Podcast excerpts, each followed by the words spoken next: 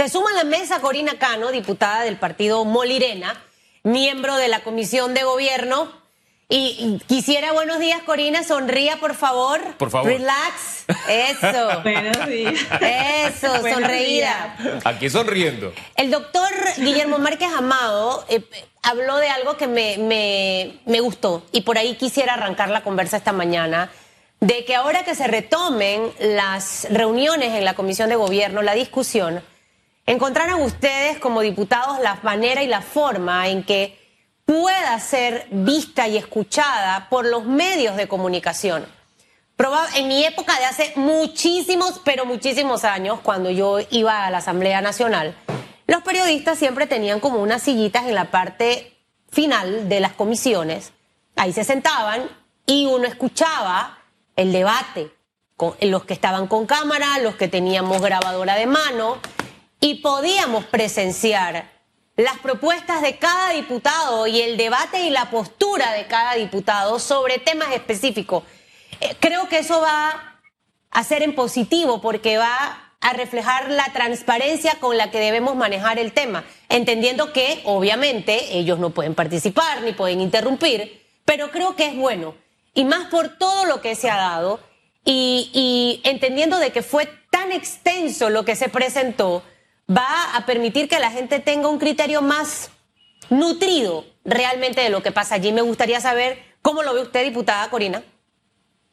Bueno, mira, muchas gracias, buenos días. Mira, efectivamente en la Asamblea Nacional aún se da esa dinámica donde las puertas abiertas están para los periodistas. En este caso en particular, por la limitación de espacio, pues solamente eh, esto, realmente lo que se buscaba era los acuerdos y las explicaciones sobre las, diferentes, las, propuestas dadas por el Tribunal Electoral y las modificaciones que la Comisión de Gobierno había incorporado dentro de la votación. Pero en la Asamblea Nacional, cuando están efectivamente hacerse la discusión dentro del Parlamento, pues ahí definitivamente todas las personas pueden entrar. De hecho, lo hacemos en el auditorio para efectos de que haya el distanciamiento que corresponde. Lo importante, le interrumpo, lo importante creo que en primer y segundo debate, antes de que pase al pleno, cambie de salón. Busquen un salón ah, Pero lo que pasa es que lo que pasa es que en esto en este momento que estamos en la mesa técnica, las opiniones más bien son de tipo técnico por parte de los abogados que asesoran a los diputados, las, las opiniones del Tribunal Electoral y las opiniones de, la, de los diputados lo que se busca más que nada es el análisis de ese tema en particular, pero realmente la discusión per se se va a dar cuando ya nos incorporemos nuevamente a la sesión de acuerdo a nuestro reglamento interno para poder hacer las votaciones de los acuerdos y consensos que se están llegando en este momento. Llévese esta sugerencia, lleve a los medios a esas discusiones técnicas. Si yo fuera diputada de la Asamblea Nacional en este momento, yo abarco todos los ángulos donde voy a ser objeto de crítica y no voy a dejar ni un solo espacio para la suspicacia y las percepciones que pueden ser negativas o positivas. Si realmente esta asamblea quiere ser una asamblea de puertas abiertas y quiere cambiar su imagen, yo empezaría a cambiar estas cositas. Allí están los pequeños detalles. Llévese eso, revísenlo. Al final créanme que va a ser en positivo. Si no hay nada que tenga que ocultarse, va a ser en positivo. Es más, cuidado que luego los periodistas dicen, oye, pero de verdad que es como que es técnico. No voy a mandar a Susan Elizabeth a cubrir. Pero ahí está la opción de que el medio pueda estar. De verdad, lléveselo como una sugerencia en positivo. Yo quiero añadirle algo más antes que responda sobre este mismo tema la carga de la prueba, triste y lamentablemente, está sobre la Asamblea. Está sobre la Asamblea. Es más, yo le preguntaba al magistrado, ex magistrado Marqués Amado, ¿qué, ¿qué, espacio de acción tenía la Asamblea? ¿Qué espacio de acción tenía la Asamblea? Si por un lado estaba la presión del Tribunal Electoral, que es presión, y por el otro lado estaba la presión de las protestas. Porque dentro de mí la respuesta es sencilla es ser transparente. Y la transparencia implica que ningún encuentro, ninguna reunión es tan técnica como que no puede estar al alcance del entendimiento de los comunicadores y de la opinión pública. Porque después, cuando se pregunten en la discusión, oiga, ¿qué pata puso ese huevo? Bueno, eh, la pata de ese huevo es tal. ¿Ve? Entonces es como, es como curarse en salud y es una recomendación sana, porque la Asamblea no puede seguir diciendo, somos de puertas abiertas, pero tengo cinco anillos de seguridad y tengo reuniones secretas. No puede ser, porque son las leyes de la República lo que al final se van a discutir, por muy técnicas que sean. Eh, señora diputada, ¿no le parece? Sí, mira, eh, coincido contigo en el tema de que debemos eh, dar la información correspondiente. Si te das cuenta, y por poner un ejemplo, una de las, una de las, situaciones que generó inconformidad, a mi juicio, de por mala información, es la parte del tiempo que tienen los, los, de libre postulación para recabar sus firmas. Yo en lo particular no vi en ningún medio de comunicación que alguien quisiera aclarar ese punto, si era cierto o no el tema de los tres meses que se supone la comisión había incorporado a la discusión o al debate que de hecho se había aprobado. En varios, algunas, algunas personas que me hicieron la pregunta sobre este tema en particular, yo decía, pero es que no están viendo la norma completa. Lo único y el objetivo que quería el artículo 119 modificado era única y exclusivamente equiparar los tiempos de lo de libre postulación a lo de los partidos políticos. Pero si leías 20 artículos después, te dabas cuenta que estaban todas las reglas definidas, donde los de libre postulación iban a tener alrededor de 15 a 24 meses para recoger sus firmas. Eso nunca cambió. Eso fue una propuesta del Tribunal Electoral. Lo único que incorporó la comisión, de la comisión de gobierno fue un tema muy básico del tema de la parte de la cuenta bancaria que no fuera exclusivamente del Banco Nacional, sino que se hiciera una apertura para que otros bancos también pudieran ser eh, eh, de acceso a los candidatos y poder abrir cuentas en otros bancos nacionales. Esa fue la única modificación. Sin embargo, tiempo de solicitud de, de libre postulación, tiempo de resolución, tiempo de apertura de cuenta, tiempo de entrega de las firmas iba exactamente igual como el Tribunal Electoral lo había propuesto. señora diputada. Ahí es donde me, agarro de lo que me señalas, de que tenemos que, que la prueba, del lado de quién está la prueba. Pero si a mí no me piden las pruebas, no me pregunta el medio de comunicación que tiene dudas sobre ese tema, ¿cómo puedo presentar mis pruebas si realmente no nos dan la oportunidad de poder explicar el porqué de la modificación, por qué se está dando y cuál es el objetivo de la modificación. Eso no se dio, lamentablemente no hubo una explicación. Lo importante es que la mesa técnica ahora mismo, cada parte puede explicar el porqué de la modificación, cuál es el objetivo y si hubo un tema de redacción, se corrige.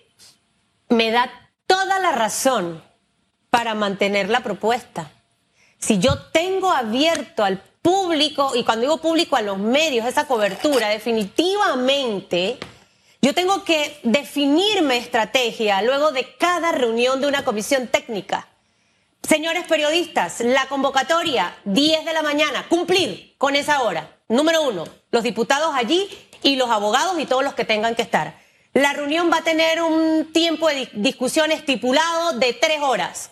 Al finalizar la reunión, van a poder entrevistar a los diputados sobre los avances. Yo pongo esa pauta y voy creando precisamente esa relación con los medios. Pero tristemente lo que hemos visto es todo lo contrario. Y creo que al final, si yo necesito mejorar, tengo que aprender, nos cuesta mucho a los seres humanos, recibir esas sugerencias para mejorar. Por eso le insisto que si queremos empezar a que la gente realmente conozca lo que usted en este momento nos explica, Necesitamos acercar este tema a las personas. ¿Y cómo lo vamos a acercar? Necesito tener a los medios de comunicación, a todos allí, presenciando cada detalle para poder ir deshilachando esto que es demasiado espeso y que tiene demasiada información. Por eso le insisto que se lleve esa sugerencia, se la hice también al diputado Castillo, que estuvo la semana pasada y siento que no ha ocurrido nada. El diputado Castillo aquí también estuvo. Ya hemos tenido a dos diputados seguidos de la Comisión de Gobierno. Hace una semana antepasada estuvo Juan Diego. Sumen más para que estas reuniones puedan ser un poquito más explicadas al final, porque tienen que reconocer algo. El decir es que lo hemos hecho, bueno, si se hizo, como le digo a mi gente, no está funcionando.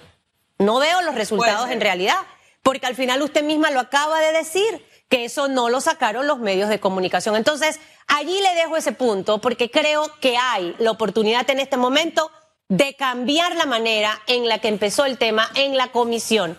Hay la oportunidad de empezarlo a hacer de una manera diferente.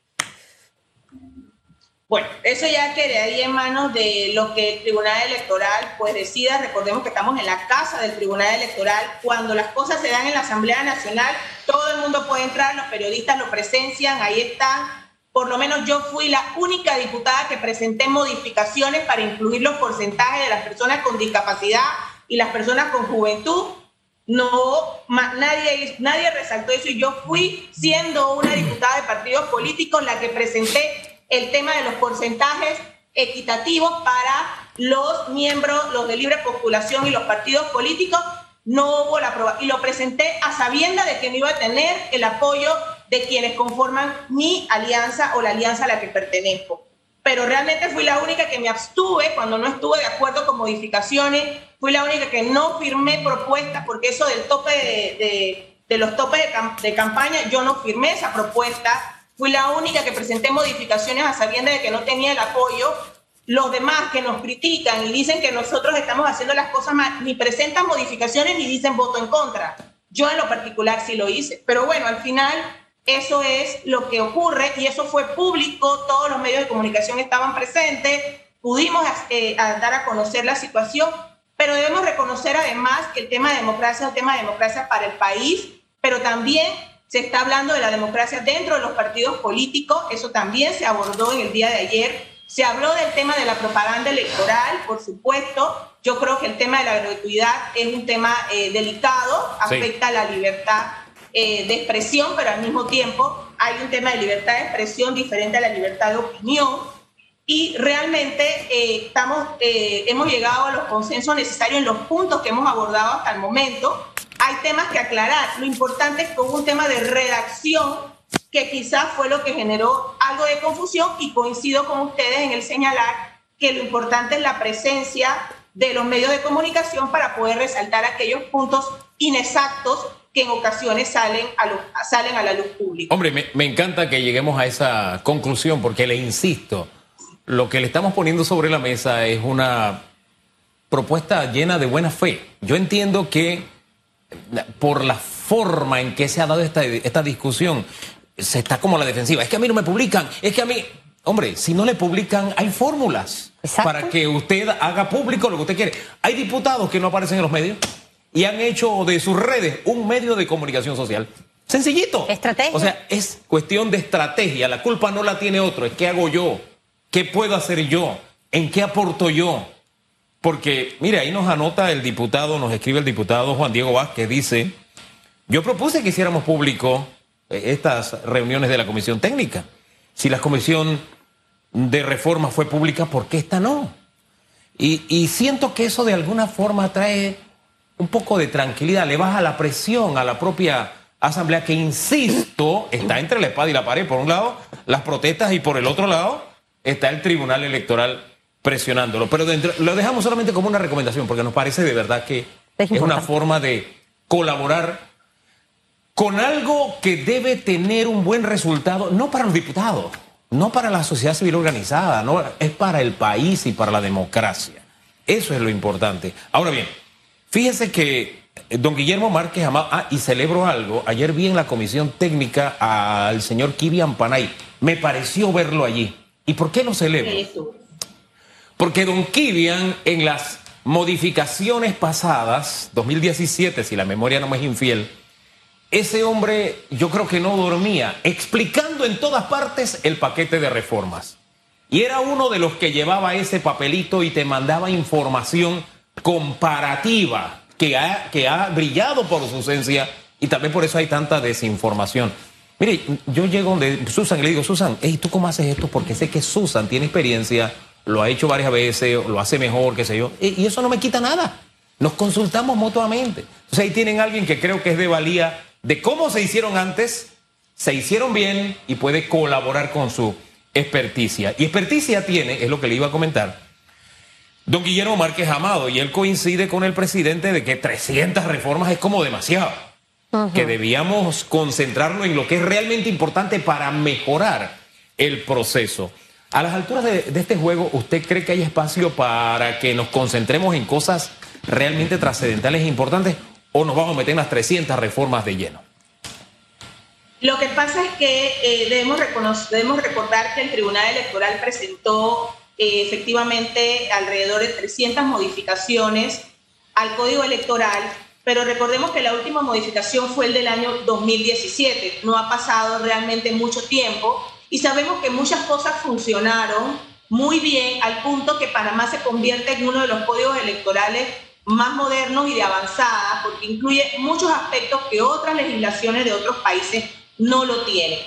Yo soy de la opinión de que sí nos debemos concentrar en aquellos puntos importantes. Hay, hay algunas modificaciones, y eso lo puedo aclarar, de la cantidad de modificaciones que fueron incorporadas a la Comisión de Gobierno, que se refieren exclusivamente a incorporar a la Fiscalía General Electoral dentro de sus funciones. Porque recordemos que cuando el Código Electoral fue aprobado en su momento, eh, no estaban definidos las funciones de la Fiscalía Electoral y ya al momento de incorporarlas, pues había que hacer modificaciones únicamente, por lo menos hay modificaciones que solamente incluyen lo que es las funciones o los roles de la Fiscalía General Electoral. Eso hasta cierto punto. Otra de las modificaciones que parecieran ser muchos es que hay un artículo que a mi juicio es un artículo muy largo que habla sobre el financiamiento público, que es el artículo 100, no recuerdo ahorita el nombre, eh, digo el número, pero ese artículo en la reforma al Código Electoral representaba 12 artículos.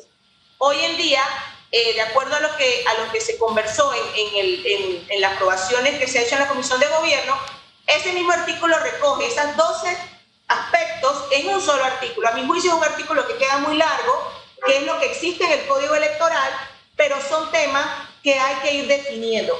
Coincido contigo en ese caso, Hugo, de que debemos concentrarnos en aquellos aspectos que son de trascendencia, que no funcionaron y que de alguna u otra manera generan algún tipo de situación en la ciudadanía y que requiere pues de la respuesta por parte de una normativa que esté incluida en el código electoral, porque lo que sí ocurre es que muchos procedimientos, muchos aspectos de aclaración normalmente los están dejando para una reglamentación o para hacerlo a través de decretos o de resoluciones por parte del Tribunal Electoral y eso hasta cierto punto genera algo de inseguridad jurídica y por tanto yo soy de la opinión, como abogada también lo puedo señalar, de que es mejor que las reglas estén claras a través del Código Electoral y no dejarlo para reglamentaciones futuras.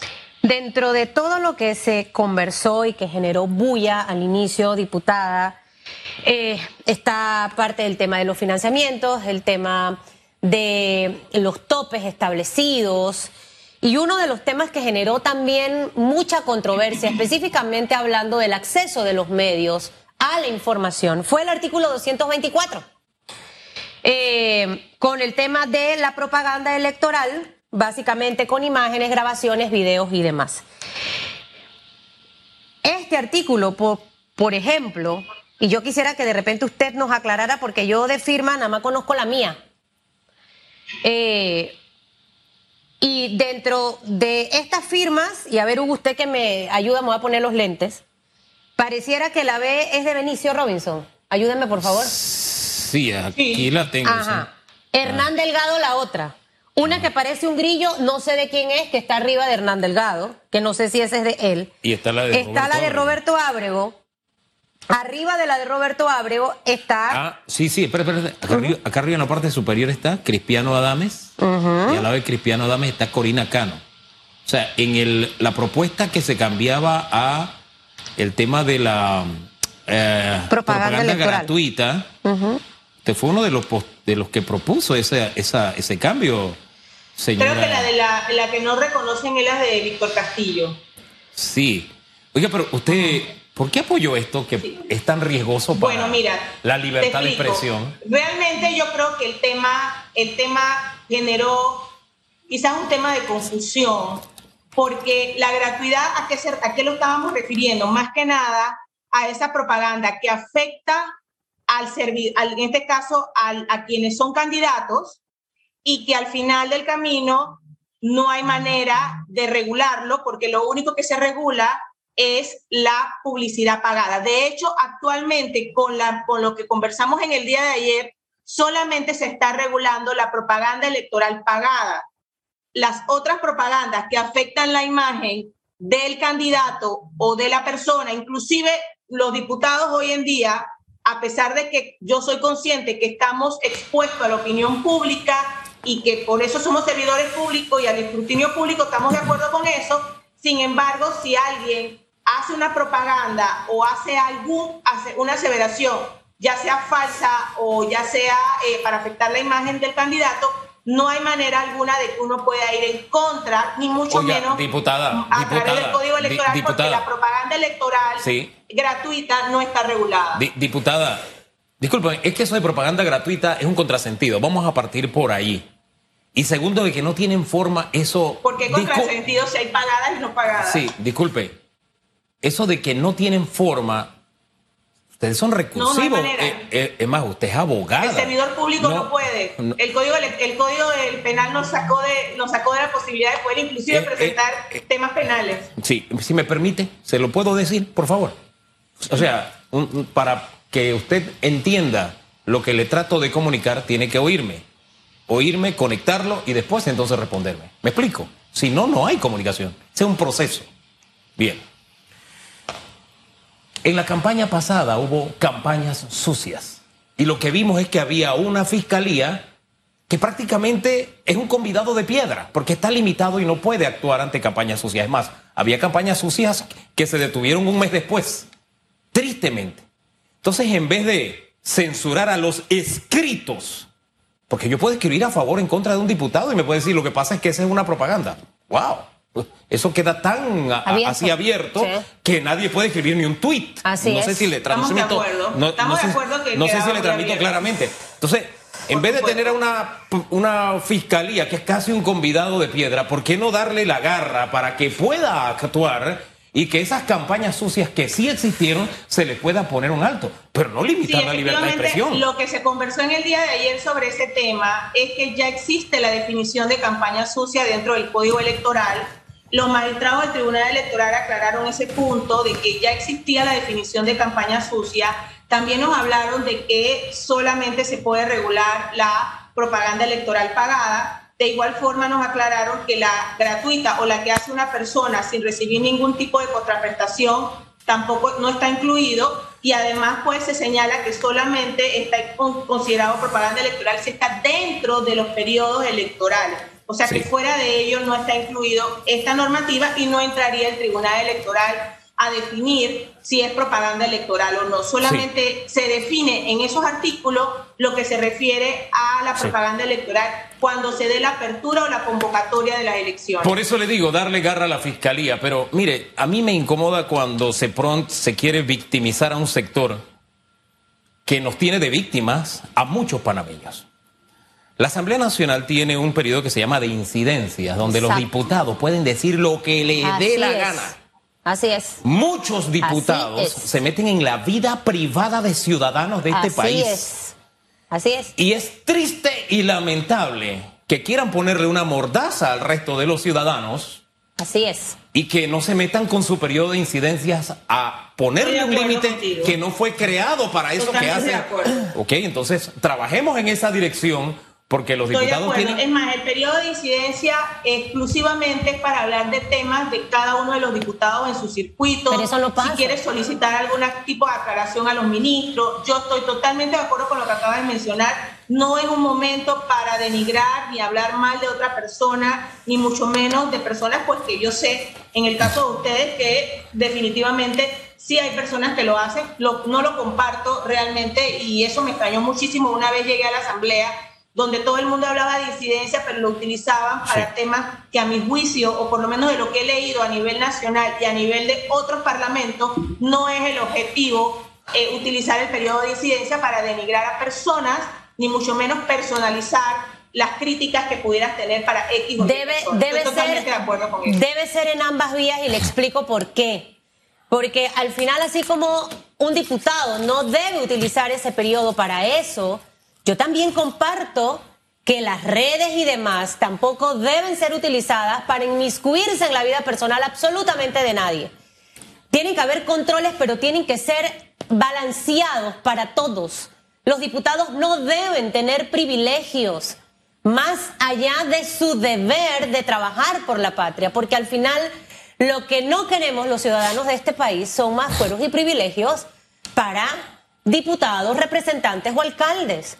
Eh, es injusto porque eso les permite, eh, diputada, el hacer muchas cosas incorrectas que hemos visto a lo largo de la historia. Llévese las sugerencias, creo que el tema da para mucho más. Eh, yo estoy aquí escribiéndole a Humberto Castillo, director de comunicación del Tribunal Electoral, porque quiero saber quién define en realidad si los medios pueden estar en las reuniones técnicas para escuchar y ver lo que está ocurriendo, porque sí creo conveniente que eso debe pasar. Y la asamblea misma, a través de su departamento en mi época, era Yalipití. No era un departamento tan grande, le estoy hablando que hace 27 años yo soy periodista. Y yo llegaba con mi grabadora y yo no sé, sin tanta estrategia y tanta gente, tú sabías lo que cada diputado quería decir. Él te decía, oye Susan, mira, está el diputado Bush, tiene este proyecto. Él se encargaba de hacer ese lobby con los medios precisamente y te lo vendía de una manera para que al día siguiente estuviera de titular en un periódico. O sea, no te vendía cosas para hacerle gacetilla a un diputado porque nosotros los periodistas no somos los piar de nadie. Y esa, esa discusión la hemos tenido en esta mesa. Pero algo también tiene que cambiar en la Asamblea. Ya esto, yo tengo que manejar la imagen de la Asamblea de una manera estratégica y privada, no política, porque ahí es donde está el gran error mejorar esas cositas, diputada, y créame, créame que ustedes van a apuntar a positivo, porque eso va a denotar muchísima más transparencia. Insistan mientras que yo averiguo con Humberto Castillo a ver lo que pasa y que cada ciudadano vea al diputado, ah, este hizo esto, este propuso acá, ah, está la firma de este o de aquella.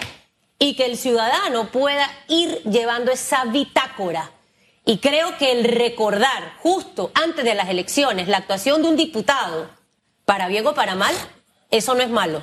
Y eso no se debe limitar ni tampoco coartar. Hemos terminado, 8.34 minutos, nos fuimos de tiempo. Gracias, diputada. Chao, que le vaya bien. Hasta luego. Bueno, hasta luego.